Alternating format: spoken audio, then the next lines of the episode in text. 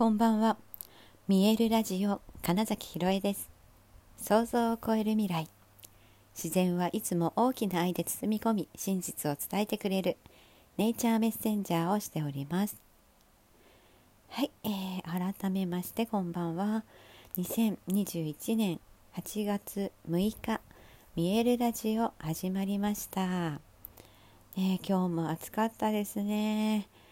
で、えー、っとね、広島の原爆が落ちた日ということでね、うん、いろいろと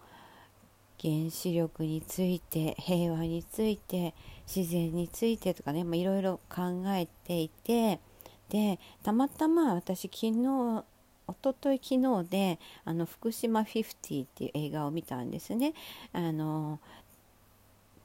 震災東日本大震災の時の津波であの倒壊した原発のその、えー、なんだろう暴走する原子炉に立ち向かって、えー、いろいろなことを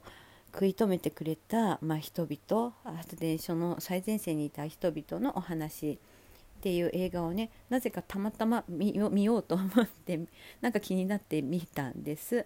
で、えー、なんかそしたら、まあ、そなんかあそっか今日は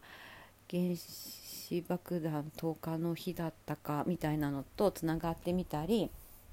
たまたまなんか読んだ記事できっかけは、え東日本大震災でしたみたいなことが入ってきたり、まあ、多分これはもう私がラスをかけて、えー、だからそういうものをキャッチするてしたからだと思うんですけれどもね。もうあまりにもなんかそういう意味ではすごいシンクロが起きてた、まあ、日でですね。であそうそうそう。あの今日たまたまあのね呼吸する家っていうえー、建築方式をしている、まあ、要は自然の素材あのハウスシック症候群とかそういうのが出ないような自然の、え、素材のお家を建てるっていうことをねうん、戦後のそうなんですこれも戦後に関係してるんですよね戦争にね、えっと、戦後の日本高度経済成長期の時は、まあ、とにかく家を建てないとね住むところがないということでね、まあ、すごく簡単な方法で建てられるように、まあ、してたわけです。なんだけどやっぱりそれによってそのハウスシック症候群とかいろいろな化学素材でね体がおかしいっていうことが起きるっていうのがねさすがに分かったので、えー、その建築関係者もうんと一回規定を作ったんですって。でもそれがうんと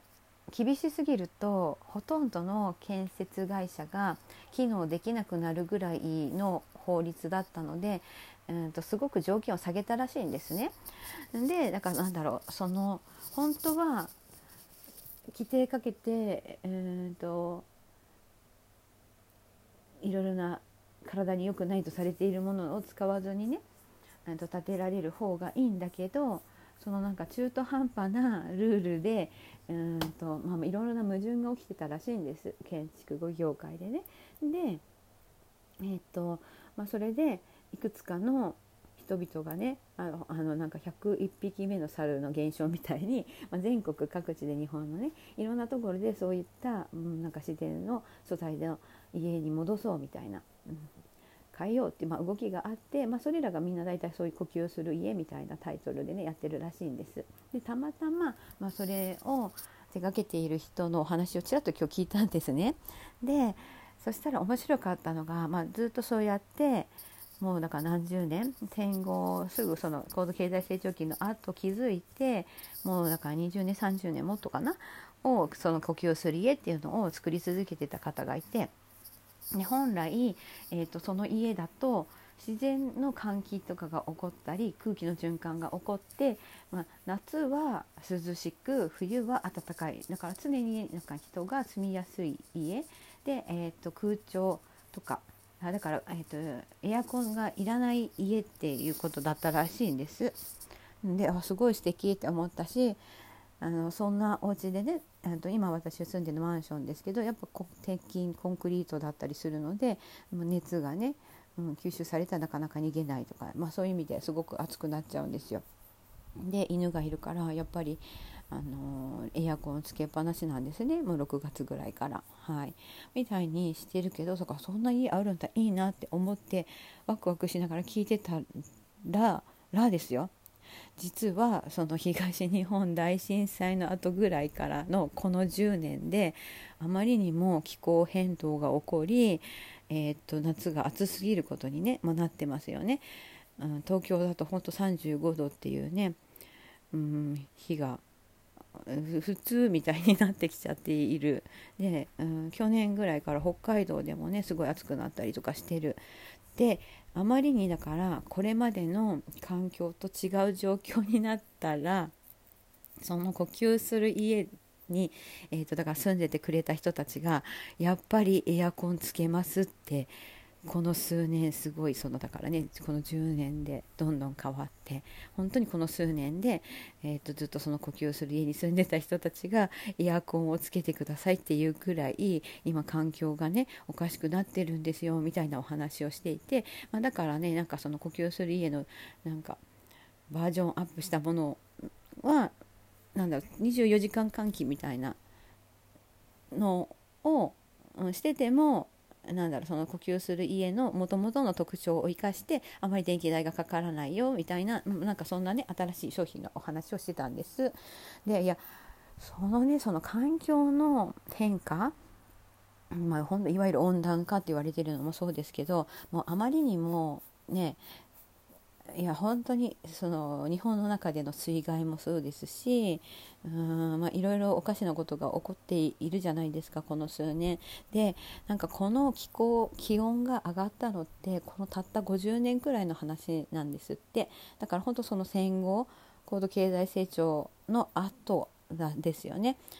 1万年くらいいわゆるこう安定した気候だった地球がもうたったこの50年の間に平均気温が1.1度ぐらい上がってしまったそうなんですね。そう全体で1.1度上がってるか相当ですよ。でだから、えーと、南極と北極の、まあ、氷も溶けていてでこれまでそこの氷があったから、まあ、地球が冷却できてた部分があるのにそれが減ってるから、まあ、ますます気温は上がり続けるわけですねこのままだと。うん、で、まあ、結局やっぱそのね二酸化炭素を排出してそれが、ね、なるべくそういうものを出さないようにしましょうっていうことにはなってますけど、まあ、全然追いついてないのでうーんとプラスあのね土土が今ねあの何て言うのかな貧しくなってしまっているんですよいろんな場所で。で、えーと農業を広大な農地でやってたところほど今砂漠化しちゃったりしてるんですね。あの何も育たない土。つまりその化学肥料を使って農薬ですよ。巻いてえー、っと本当はだから土の栄養で育つ植物を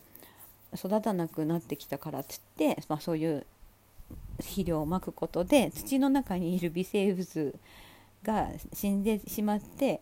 だんだんとだから何も育たない土に変わっていって最終的に何も何も使えない土地に変わっちゃってるみたいなことがね、まあ、本当にすごくアメリカとか特に小麦畑とかすごく大きいのでねそういうことが起こってしかもその土がだから砂漠砂になってるから風で、えー、っと飛んできて隣にある、えー、っと農地まで今度農作物がその砂でダメになっちゃうみたいな被害が起こったりしてるんですよ。ね、なかなかそんなのね日本にいるとそんな状況知らなかったですけど私も。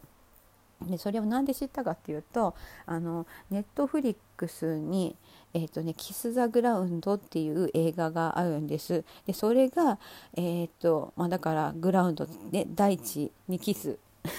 をするみたいなねっていうのですごい大地について自然について、まあ、まとめてくれている映画で、まあ、そこで知ったのがあの畑って普通みんな耕すじゃないですか。耕すと 微生物が少なくなっちゃうんですって。もう衝撃的すぎますよ。そう。だから本来豊かな土地は自然に、えーと、ふかふかになるんだけどそういうのが少なくなってるから耕して空気入れないとみたいになってるだけらしいんですね。だからそもそものその微生物が、えーと復活すればどこでもちゃんと緑が生えてくるんですって。ほっといても。ね、だってあのの農地畑とかって作物を収穫した後何も生えてない姿ほとんどみんな見てると思うんです。でも豊かな土地であれば、まあ、雑草が普通に生えてくるはずなんですよ。そうもうそのそれがおかしいんだって思えなくなっている私たちがおかしいっていうことなんですよ。だからねそうそう本当にそうやって土が土が、うん、貧しくなってしまったから余計二酸化炭素っていうのがね、えっと、土の中のに本当はね微生物が二酸化炭二酸化じゃない炭素を、えー、吸収してくれるはずなのにそれがなくなって余計二酸化炭素としてその炭素が空中にあるままになっているから、うん、気候がおかしくなってるんだよってことなんですって。でだからねそう本当にたったこの50年でそんなに変わってしまったってことはいや人口の増加もそうですしその科学的なものがあまりに普通にみんなに使われるように広まった。で別にそれがね悪いことじゃないんです。それでやっぱりすごく便利になったりうんだから生活がね安定したりしたわけです。だけどやっぱりそれは自然に対してすごく影響を与えてたってことが分かったからこれからねより良い本当によりよくその持続可能なサスティナビサスティナブルな環境になれるようにっていうことをねいっぱい考えたいなみたいなことをなんか今日一日を通して、まあ、たまたまいろんなシンクロとかからねそうすごく私はやっぱり、えっと、自然をすごい美しいままで残したいなってことを、ま、考えた一日でしたというお話です。はい、えー、ということで、えー、本日もご視聴くださりありがとうございました。2021年8月6日、見えるラジオ、金崎ひろえでした。おやすみなさい。